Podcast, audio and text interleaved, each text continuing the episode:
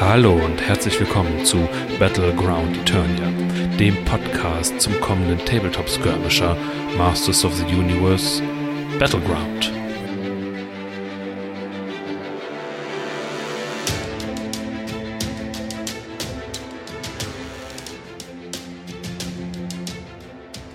Hallo und herzlich willkommen zur ersten Folge von Battleground Eternia, dem Podcast zum kommenden Tabletop Skirmisher. Masters of the Universe Battleground von Arkan Studios. Ja, nachdem ich ja zuletzt die nullte Folge aufgenommen hatte, ist es jetzt an der Zeit, mit Folge 1 beginnen zu können. Also, dass wir uns wirklich, ja, in die Sache hineinbewegen. Und ich hatte mir für heute vorgenommen, dass wir die Regeln des Spiels besprechen. Ja, es war eine schwierige Geburt bis heute ist es nämlich so, ich hatte den Plan gehabt, eine Folge über die Regeln zu machen, über das, was naja, nach den ersten Spoilern und Teasern oder sagen wir mal so der offiziellen Ankündigung bekannt geworden ist über die Regeln.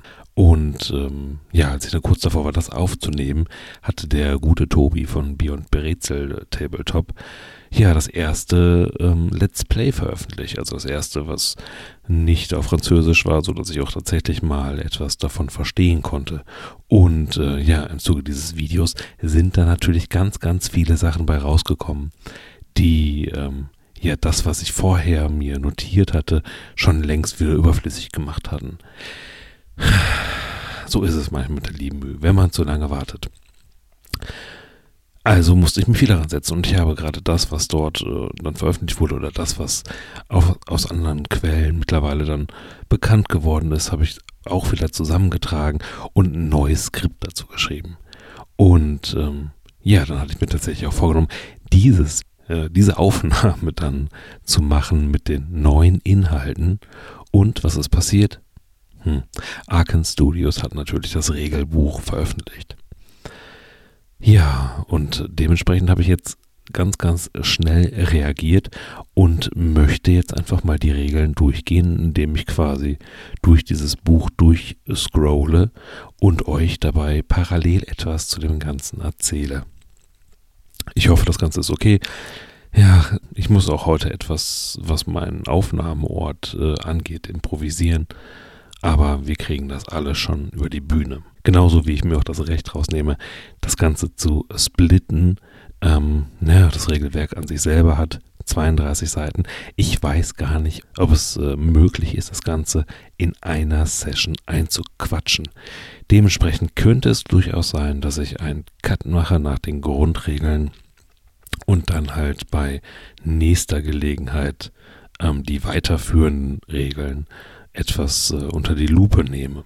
Was dann auf jeden Fall nochmal eine gesonderte Aufnahme wird, ist äh, das Zusatzbuch mit den einzelnen Missionen und wie man sich dann halt seine Truppe zusammenstellt. Oh, es ist eine andere Datei, das heißt, die werde ich heute auf keinen Fall besprechen. Dadurch, dass ich die Datei bis jetzt tatsächlich nur einmal heute überflogen habe, kann es natürlich auch sein, dass ich mal kurz ähm, mir etwas Zeit nehmen muss, um im Detail nochmal nachzulesen, was denn da so steht, bevor ich darüber rede. Das heißt, es kann natürlich sein, dass einige äh, Schnitte zu hören sein werden. Das mache ich dann natürlich einfach nur deswegen, um eher uninteressante Passagen, naja, zu überspringen einfach. Ich denke, das ist wahrscheinlich interessanter, wenn man das Ganze etwas zusammenschnibbelt. Ja, die Regeln an sich selber werde ich der Reihe nach durchgehen. Das heißt, ich habe gerade das Dokument hier geöffnet. Und ich nehme mir aber auch raus, dass ich bestimmte Dinge vielleicht stark zusammenfasse oder halt auch wirklich ganz extreme Details einfach weglasse, weil das macht ja überhaupt keinen Sinn, wenn es eigentlich nur darum geht, grundsätzlich zu verstehen, wie denn dieses Spiel funktioniert. Okay? Alle Mann bereit? Dann kann es gleich ja losgehen. Also, wir öffnen die Datei und haben zuallererst einmal ein, ein Cover vor uns. Wir sehen äh, He-Man gegen Skeletor, im Hintergrund ähm, ja, Schloss Grayskull und naja, der, äh, der Illustrationsstil, ich es ist nicht das schönste Cover, was man sich vorstellen kann, aber es hat auf jeden Fall ein gewisses äh, Retro-Flair. Wir gehen weiter nach unten. Auf Seite 2 haben wir dann halt die Inhaltsangabe. Dort können wir halt die einzelnen Kapitel sehen auf 32 Seiten, beziehungsweise auf Seite 32 ist dann die Kurzzusammenfassung. Das wird also nicht mehr so interessant sein. Und wir sehen, dass alles da drin ist, was man so braucht. Wenn wir weiter nach unten gehen, haben wir halt auf der nächsten Seite eine kurze äh, Zusammenfassung, worum es geht. Ne? Es sind zwei Absätze, zwei Absätze und ein Satz, wo das ganz, ganz, ganz kurz zusammengefasst ist, worum es geht. Wir sehen, dass es Regelversion 1.0 ist. Ne? Das ist eine ganz, ganz wichtige Information.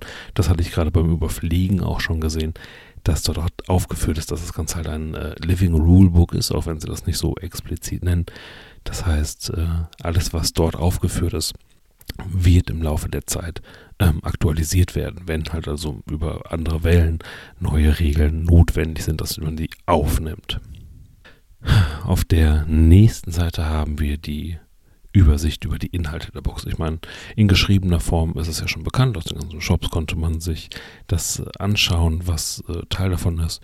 Aber hier heißt das Ganze nochmal ein paar Bildern zusammengefasst. Wir sehen also, wir haben fünf Modelle der Masters of the Universe, He-Man, Stratos, Orko, Ram-Man und Man-at-Arms. Und auf der bösen Seite Skeletor, Triclops, Evelyn, Trapjaw und Merman. Dazu haben wir 10 Charakterkarten, 18 Glory-Karten, 96 Fate-Karten, 55 Waffenkarten, 48 Item-Karten. Bei diesen Stapeln oder bei den genannten Karten muss man nur bewusst sein, dass die jeweils in doppelter Ausführung dabei sind, halt quasi für jeden Spieler einmal. Wir sehen eine Übersicht über das Gelände, das heißt acht hohe Hindernisse mit drei Hexfeldern Größe vier Geländestücke mit äh, gemischter Höhe, welche auch jeweils drei Hexfelder groß sind, zwei Plattformen, sechs hohe Hindernisse, welche jeweils vier Hexfelder groß sind, zwei Hindernisse wieder mit äh, gemischter Größe, also sowohl hoch als auch niedrig mit vier Hexgröße, zwei Leitern, vier Säulen, welche halt jeweils ein Hexfeld belegen, zehn niedrige Hindernisse, welche jeweils zwei Hexfelder belegen und zwei niedrige Hindernisse, welche drei Hexfelder belegen. Wir haben jede Menge Token für Mana, Wunden, Objectives, Buffs und Debuffs, Overwatch-Marker, Fokus-Marker, Replacement-Marker und einen Merman-Marker. Dazu ein äh, einseitiges äh, Schlachtfeld, das Regelbuch, das äh, Battleground Book, also das Buch, in dem die Missionen beschrieben sind, zehn Würfel, ein Maßstab mit 12 Zoll und einen Maßstab mit 16 Zoll. Weiter geht es mit den grundlegenden Konzepten. Mittlerweile sind wir auf Seite 6 und es geht jetzt los mit den grundlegenden Konzepten. Das heißt, hier haben wir jetzt eine Übersicht, was ist denn eine äh, Force, also quasi eine Armee oder halt äh, in den meisten Spielen sind es Fraktionen. Es wird halt unterschieden zwischen die, den Masters of the Universe und den Evil Warriors. Weiter geht es mit der Definition, was ein Charakter ist. Also ein Charakter ist ein Modell, welches durch eine spezielle Figur dargestellt wird und welche sowohl eine Vorder- als auch eine Rückseite hat, was eine ganz wichtige Mechanik ist. Als nächstes sehen wir eine Übersicht über die Charakterkarten. Ja, die werden, also jeder, der das hier hört, wird höchstwahrscheinlich so eine Karte schon mal gesehen haben. Das heißt, sehr dominant sieht man halt das äh, Gesicht des Charakters. Es gibt ein Icon für die Fraktion, darunter steht der Name. Dann haben wir den Stat-Block. Ne, da kommen wir gleich nochmal zu, was die einzelnen Symbole denn sind. Und auf der rechten Seite sehen wir dann die Fähigkeiten des jeweiligen Modells.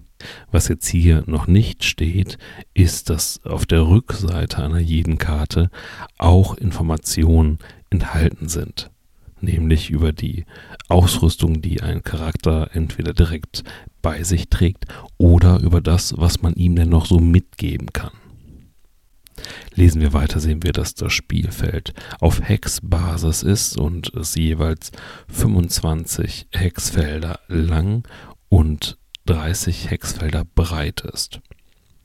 Ähm, wir bewegen uns auf diesen Hexfeldern und dementsprechend wird halt als nächstes geklärt, dass ein Modell, welches einen Hex belegt, angrenzend zu den äh, Feldern um sein Modell herum ist. Auch das ist ganz, ganz wichtig. Es wird Gelände definiert. Also wir sehen sowohl, dass wir Hindernisse haben, als auch schwieriges Gelände. Wobei es Hindernisse in niedrig und hoch gibt. Es gibt ja äh, auch Zollangaben dabei. Das heißt, dass Hindernisse, welche weniger als zwei Zoll hoch sind, niedrig sind, während höhere Hindernisse als hohe Gelände definiert werden. Das könnte natürlich mal ganz interessant sein, wenn es äh, alternative Geländeregeln gibt, zum Beispiel um eigenes Gelände und nicht nur das mitgelieferte verwenden zu können. Die dritte Art von ja, Hindernis ist, ja, wobei es in diesem Fall kein Hindernis, sondern eine äh, Erhöhung, ist, dass es auch Plattformen gibt, also höher gelegene äh, Flächen, auf denen man sich bewegen kann, welche halt auf den hohen Geländestücken aufliegen können. Der vierte Fall sind dann Geländestücke, welche sowohl niedrig als auch hoch sind. Davon gibt es einige. Das heißt, es sind äh, in erster Linie beschädigte Fenster, wo noch ein Stückchen einfach nach oben ragt oder sowas in der Richtung. Weiter nach unten sehen wir die goldene Regel, welche halt in vielen Spielen zu finden ist und welche wahrscheinlich auch schon ziemlich viel an Ärger vermieden haben. Nämlich, wenn man sich gerade partout nicht einigen kann, wer denn recht hat oder man die richtige Regelstelle gerade nicht direkt findet, einfach würfeln und wer höher hat, ähm, kann das jetzt einfach mal festlegen für dieses Spiel. Wie gesagt, auch das ist eine Sache, die bei mir schon einige Spieleabende wirklich wesentlich entspannter gestaltet hat. Darunter haben wir die Regelhierarchie. Auch hier wieder eigentlich nichts Außergewöhnliches, halt, dass die besonderen Regeln über denen des Regelbuchs stehen, wobei das hier differenziert ist in fünf Schritte. Ne, wahrscheinlich jetzt gerade im Augenblick nicht ganz so interessant. Ja, Seite 8 und 9 ist die Übersicht über diese erste Trainingsmission. Das ist das, was bei äh, Bier und Brezel Tabletop gespielt wurde, die Mission. Das heißt, welche Charaktere mit welcher Ausrüstung, welche Fate- und Glory-Karten und bei, mit welcher Aufstellung das Ganze gespielt werden soll. Können wir also auch an dieser Stelle überspringen. Spannender wird es jetzt auf der folgenden Seite. Dort sehen wir, dass das Spiel selber äh, dass jede Runde des Spiels selber in drei Phasen unterteilt ist. Da hätten wir zum einen die äh, Preparation Phase, also die Vorbereitungsphase. Das ist die Phase, in der Fate-Karten vom Deck gezogen werden, sodass man halt wieder fünf auf der Hand hat. Wobei man halt im Vorfeld ähm, auch beliebig viele Karten ablegen kann. Das heißt, wenn ich jetzt aus der vorhergegangenen Runde irgendwie noch zwei Karten auf der Hand habe, kann ich schauen, möchte ich die überhaupt behalten oder möchte ich die abwerfen, um halt quasi neue Karten nachzuziehen. Als nächstes kommt die Activation Phase, also die Aktivierungsphase, welche auch selber noch einmal in fünf Unterschritte unterteilt ist. Nämlich Karten auswählen, Charaktere aktivieren, Karten abhandeln, Aktionen durchführen und die Aktivierung beenden. Der erste Schritt, Select Cards oder Karten auswählen, ist halt quasi, dass jeder Spieler verdeckt eine von seinen Fate- oder Glory-Karten von seiner Hand auswählt und diese verdeckt auf dem Tisch legt. Und gleichzeitig dreht man um und diese Karten verfügen halt oben links in der Ecke über einen Initiative-Wert. Darüber bestimmt man halt, welcher Spieler als erstes dran ist mit seiner Aktivierung. Nachdem also quasi bestimmt wurde, wer zuerst handeln kann, kann dieser Spieler einen seiner bereiten Charaktere auswählen. Bereit ist halt quasi ein Charakter, auf dem noch keine Fate Card liegt, also welcher jetzt noch nicht aktiviert wurde. Es gibt hierbei den Hinweis, was ich auch tatsächlich sehr sinnvoll finde, dass der zuletzt aktivierte Charakter eines Spielers in einer Runde halt nicht der zuerst aktivierte Charakter in der nächsten Runde sein kann. Und über sowas sind ja auch immer relativ fiese Kombis möglich. Der nächste Schritt ist die Karte abhandeln. Das heißt, man schaut erstmal auf den grundlegenden Effekt der Karte. Also, wie viele ähm, Action Points und wie viele Mana-Punkte generiert diese Karte. Bei den Mana-Punkten ist an dieser Stelle die Information ganz interessant, dass ein Charakter halt niemals mehr als fünf Mana-Punkte haben kann. Zusätzlich sehen wir hier in dieser Phase dann auch noch, dass man bestimmte Boni bekommen kann. Auch das wird man schon gesehen haben, dass es halt oftmals besondere Fähigkeiten gibt, welche man über seine Fate-Karte bekommt, oder man hat sogar die Auswahl zwischen verschiedenen Boni, sowas wie einen zusätzlichen Aktionspunkt oder nochmal einen Mana-Punkt oder ähnlichem. Die Glory-Karten unterscheiden sich an dieser Stelle, wie wir jetzt erfahren, darin, dass sie bestimmte äh, Nebenmissionen haben, für deren Erfüllung, solange die Karte halt aktiv ist, man zusätzliche äh, Siegespunkte bekommt. Schafft man es nicht oder möchte man es auch erst gar nicht versuchen, erhält man halt meistens dann auch noch einen kleinen Trostpreis, sowas wie eine zusätzliche Aktion oder ähnlichem. Ja, ist das alles über die Karte bestimmt, wie viele Aktionen man durchführen kann, wie viele Mana-Punkte zur Verfügung stehen und so weiter und so fort, kann der Charakter seine einzelnen Aktionen durchführen. Die Aktionen, die dabei zur Verfügung stehen, sind fokussieren, bewegen, attackieren, eine Fähigkeit verwenden oder halt sich selber in den Overwatch-Modus zu versetzen. Ja, bei allen Aktionen ist es halt so, dass die erste Aktivierung in der Regel einen Aktionspunkt kostet und das wiederholte äh, Durchführen einer bestimmten Aktion innerhalb einer Runde kostet dann jeweils einen Aktionspunkt mehr. Sprich, möchte ich mich bewegen, zahle ich dafür einen Aktionspunkt. Möchte ich mich im Anschluss noch einmal bewegen, kostet es zwei Aktionspunkte. Mhm, da muss man also schon so ein bisschen schauen, einfach, äh, wie man das Ganze verbinden möchte. An dieser Stelle sehen wir halt auch ganz klein und unscheinbar eine wahrscheinlich doch ziemlich zentrale Regel des Ganzen, nämlich dass man auch verschiedene Fate-Karten hintereinander oder bei der Aktivierung spielen kann um zusätzliche äh, Vorteile zu bekommen. Das heißt, man kriegt jetzt nicht die ganzen Aktionspunkte und Mana-Punkte, die oben auf der Karte stehen, sondern es ist dann tatsächlich, dass man unten diesen kleinen Bonus zusätzlich erhalten kann. Was natürlich ganz nett ist, wobei man das natürlich sehr, sehr strategisch sehen muss, weil einfach, wenn man die Karten vorher schon alle verbraucht, hat man natürlich entsprechend nicht mehr ähm, genug Schicksalskarten oder Fate-Karten, um alle seine Modelle aktivieren zu können. Da muss man also sehr genau schauen.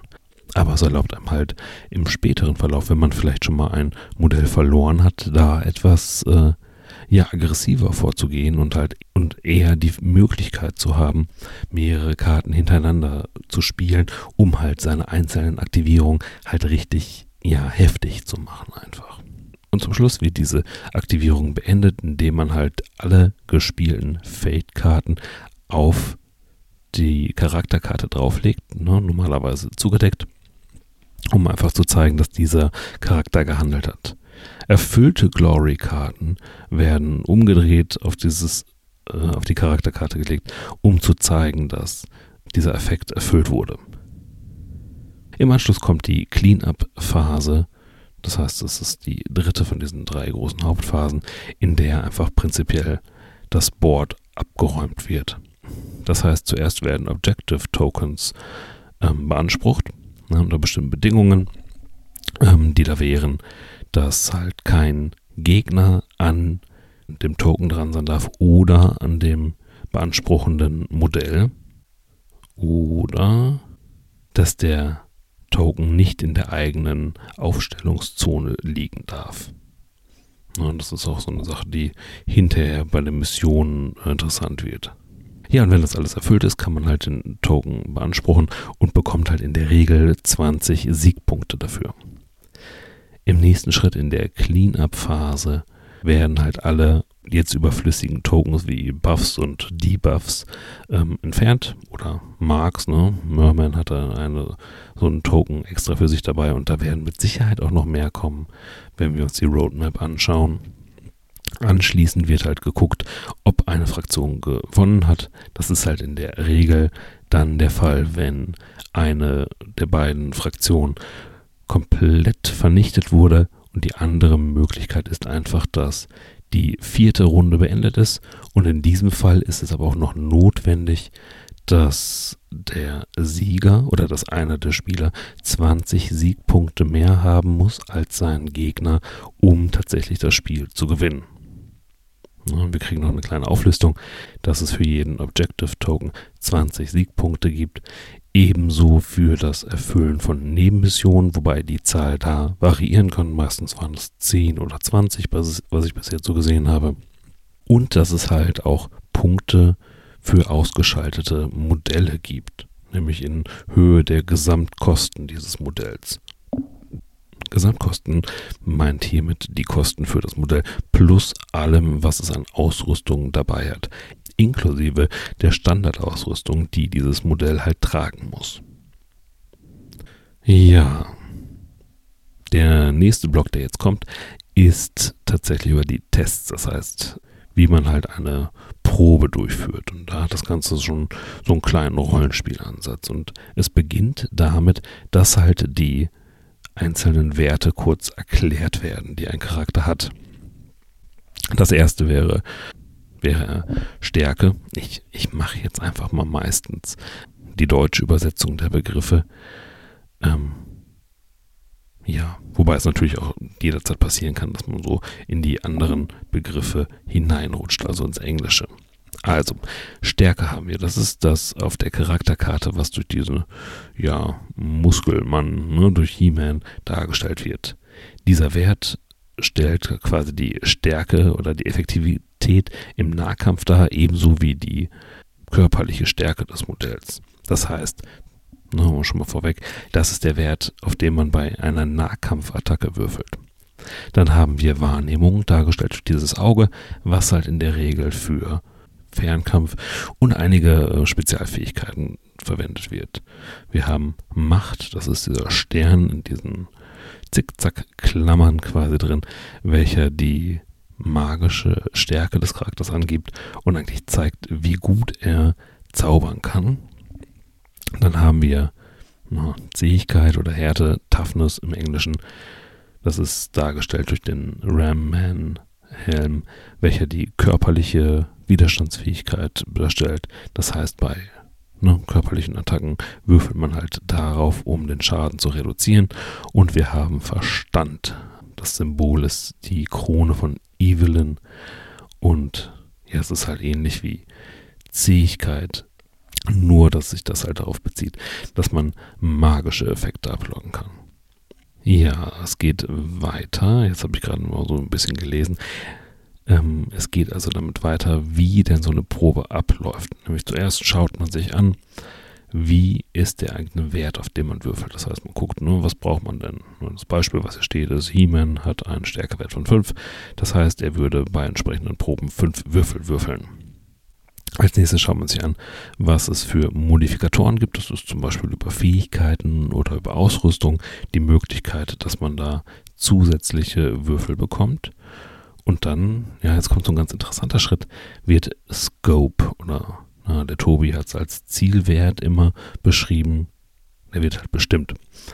Ähm, das ist quasi die Zahl, gegen die man würfelt. Standardgemäß ist es die 4, aber es gibt dann halt so grundlegende Modifikatoren, welche die Würfe verbessern oder halt erschweren können. Das heißt, ist das Ziel in Deckung, trifft man schlechter nur noch auf die 5 während man zum Beispiel jemanden in den Rücken schießt, würfelt man nur noch auf die 3. Würfelt man gegen die 3 natürlich nicht. Naja, ihr wisst, was ich meine. Ja, anschließend wird dieser modifizierte Wert gewürfelt. Und man schaut, wie viele ursprüngliche Erfolge man eigentlich dabei hat und legt die zur Seite. Als nächstes führt man kostenlose Rerolls durch, welche man zum Beispiel über Ausrüstung oder über Fähigkeiten bekommen hat. Und erst danach kann man sich entscheiden, zusätzliche Würfel für Mana ja, zu wiederholen. Ne? Einen Mana-Punkt kann man ausgeben, um einen Würfel neu zu würfeln. Danach schaut man erst einmal, welche Würfel zeigen eine 6, weil das Spiel hat explodierende Würfel. Das heißt, alle Würfel, die eine 6 zeigen, werden wiederholt. Und ähm, das kann sich auch fortsetzen. Das heißt, würfelt man eine 6, ähm, würfelt man nochmal und wenn dort eine 6 wieder erscheint, kann man noch den weiter würfeln, so lange bis halt kein, äh, keine entsprechende 6 mehr liegt. Und danach schaut man sich an, wie viele Erfolge man jetzt tatsächlich hat. Dabei guckt man bei seinem ursprünglichen Wert die Erfolge gegen diesen Scope-Wert halt, ähm, was man da gewürfelt hatte. Und danach schaut man erst, sich die Ergebnisse der explodierten Würfel an. Nämlich dabei ist es so, dass nur noch Fünfen und Sechsen Erfolge sind und dieser Wurf oder dieser Wert kann halt auch nicht modifiziert werden. Im Anschluss ist es dann halt so, dass der Gegner Widerstand leistet, indem er auf seinen entsprechenden Wert eine Verteidigungsprobe ablegt, welche halt ganz genauso äh, abläuft wie die ursprüngliche Angriffsprobe zum Beispiel. Und danach nimmt man halt quasi die Ergebnisse der Verteidigung, zieht die von der, vom Angriff ab und schaut sich dann tatsächlich an, wie viele Erfolge übrig geblieben sind und was der Effekt davon ist. Ich gucke gerade weiter und äh, als nächstes werden die Verteidigungstests noch etwas weiter ausgeführt. Ist gerade nicht so spannend. Es wird nochmal etwas über Scope geredet. Mhm. Da habe ich wirklich noch keinen wirklich schönen deutschen Begriff. Da würde ich mich mal überraschen lassen, was da offizielles kommt. Es kann auch nur besser sein als alles, was ich mir hier gerade ausdenke. Deswegen belasse ich es dabei. Ja, auf jeden Fall wird äh, über Scope erstmal noch etwas äh, geschrieben, nämlich dass halt dieser Wert äh, erhöht oder halt äh, verringert werden kann, je nachdem, was so passieren kann. Das wird noch ein bisschen ausgeführt. Es gibt ein paar schöne Beispiele. Es gibt übrigens sehr, sehr viele Beispiele in diesem Buch, welche sehr eindeutig äh, bebildert auch sind, was dazu führt, dass man tatsächlich ja die meisten Dinge einfach sehr gut nachvollziehen kann. Und jetzt auf Seite komm, auf Seite 14 sind wir jetzt, kommen wir zu den verschiedenen Aktionsmöglichkeiten. Wir haben den Fokus, das heißt, man, man gibt ja quasi an, dass man sich äh, fokussieren möchte. Und der Effekt davon ist halt auf der einen Seite, dass man diesen zweiten Bewegungswert, no, no, das hatte ich gerade gar nicht gesagt, aber die meisten werden das ja schon mal gesehen haben. Der Bewegenwert einer Charakterkarte ist halt zweigeteilt. Es gibt halt den, den niedrigeren linken Wert und den höheren rechten Wert und standardgemäß bewegt man sich immer den niedrigeren Wert, außer das Modell äh, hat sich fokussiert. In dem Fall bewegt man sich den weiteren Wert. Eine andere Möglichkeit, wie man das einsetzen kann oder naja, wie man den eher einsetzen muss, ist, dass man damit den Scope-Wert einer Probe verringern kann. Wie gesagt, das muss man tatsächlich machen. Das heißt, möchte man also eine Standardattacke durchführen, es gibt keine weiteren Modifikatoren, ist es halt so, dass äh, es automatisch gegen die 3 geht, sobald man einen Fokusmarker hat. Das ist beliebig kombinierbar. Ja, das heißt, schießt man jemandem fokussiert in den Rücken, ist halt die 2 plus ein Treffer.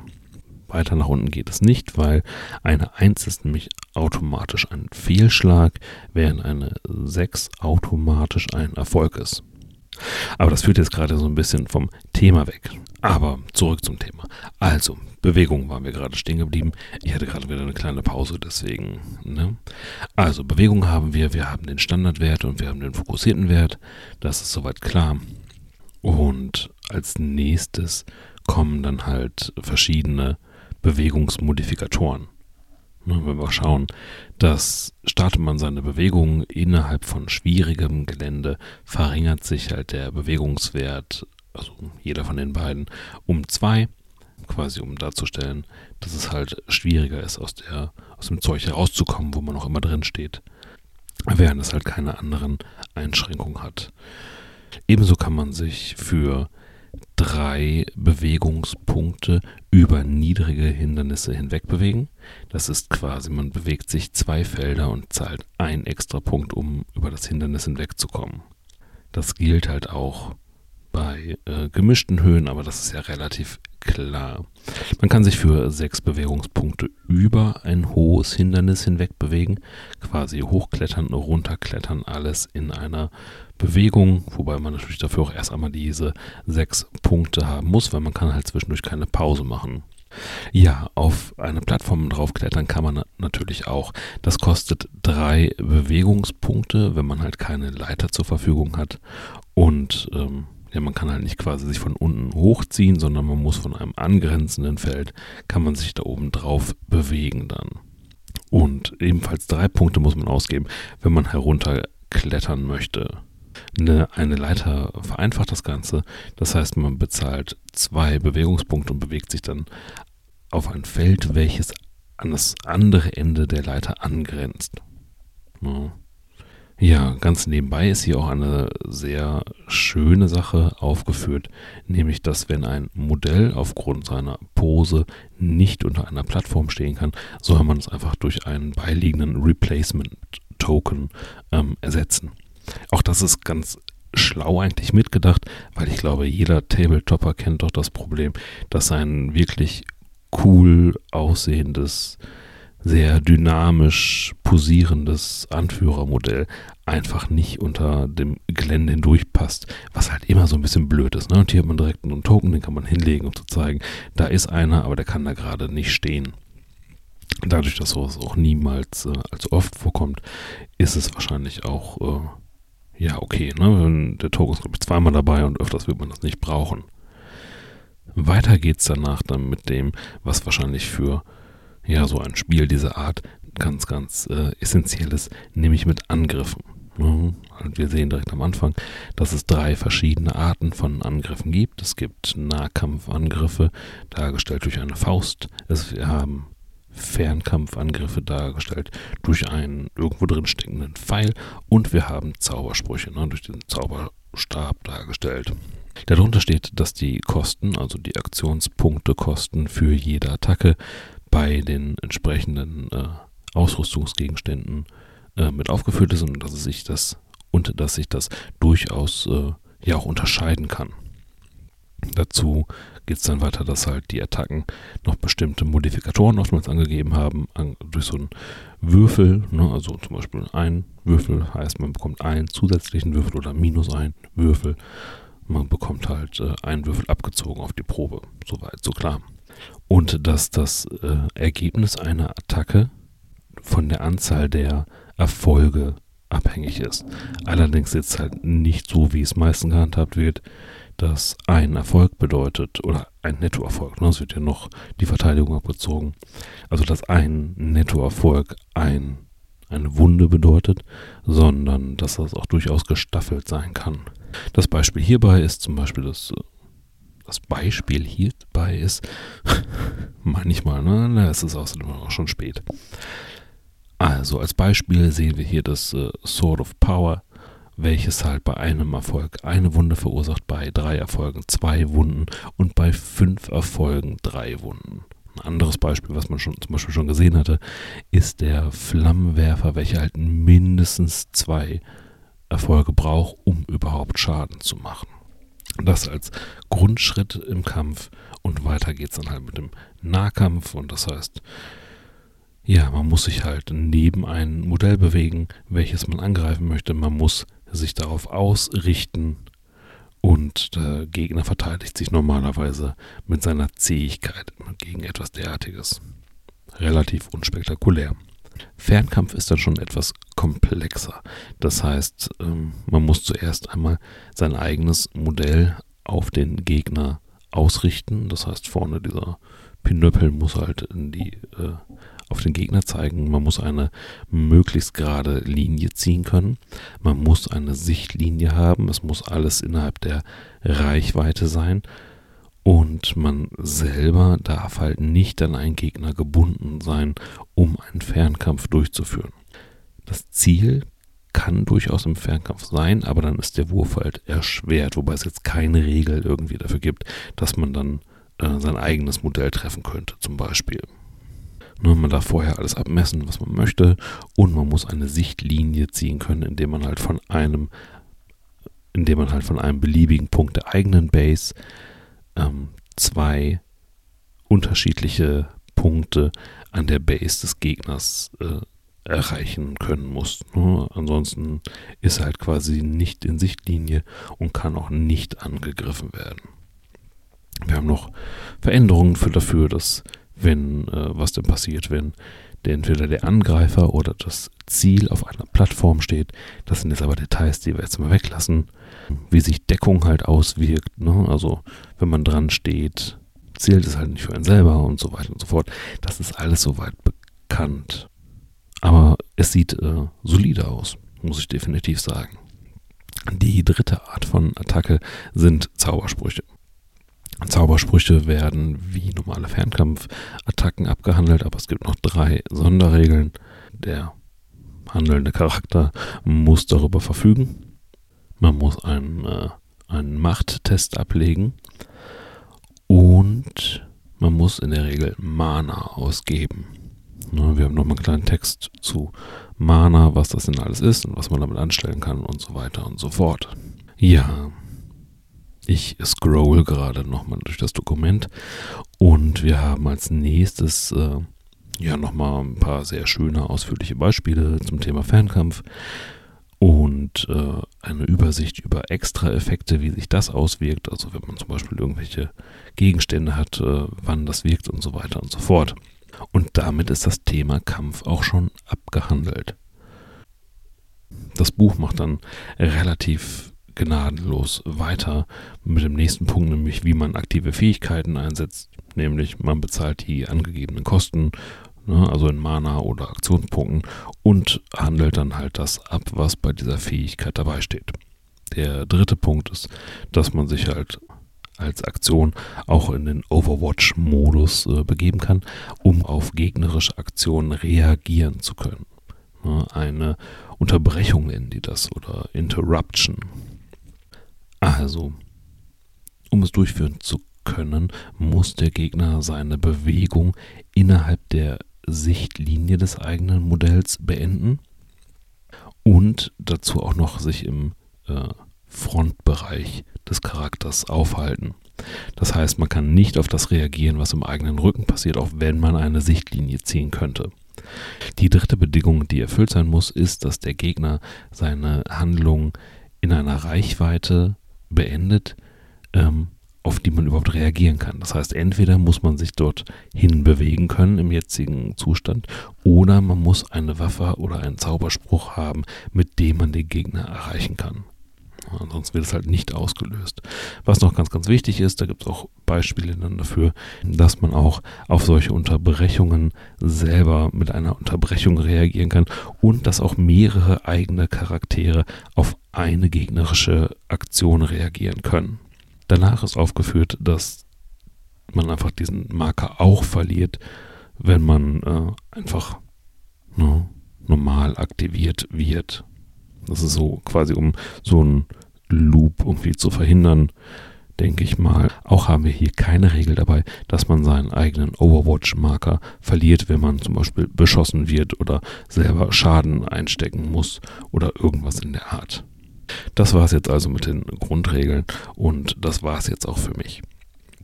Es kommt noch einiges, das heißt, aktuell sind wir gerade mal auf Seite 21 und die ganzen zusätzlichen Regeln, die jetzt kommen, würde ich mir fürs nächste Mal lassen. Ja, ich bedanke mich mal wieder fürs Zuhören und würde mich sehr, sehr freuen, wenn es irgendwie Feedback gibt, auch wenn ich tatsächlich aktuell noch gar nicht sagen kann, wie man das Ganze machen kann, außer das dort zu kommentieren, wo man darüber gelesen hat oder mir, weiß ich nicht, eine Mail schreiben oder irgendwas. Wenn es was gibt, werde ich das auf jeden Fall aufhören und Ja, bis zur nächsten Folge wird es nicht allzu lange dauern. Wie gesagt, ich habe die Datei offen und hoffentlich werden wir es ganz schnell wieder hören. Das war's und bis zum nächsten Mal bei Battleground Eternia.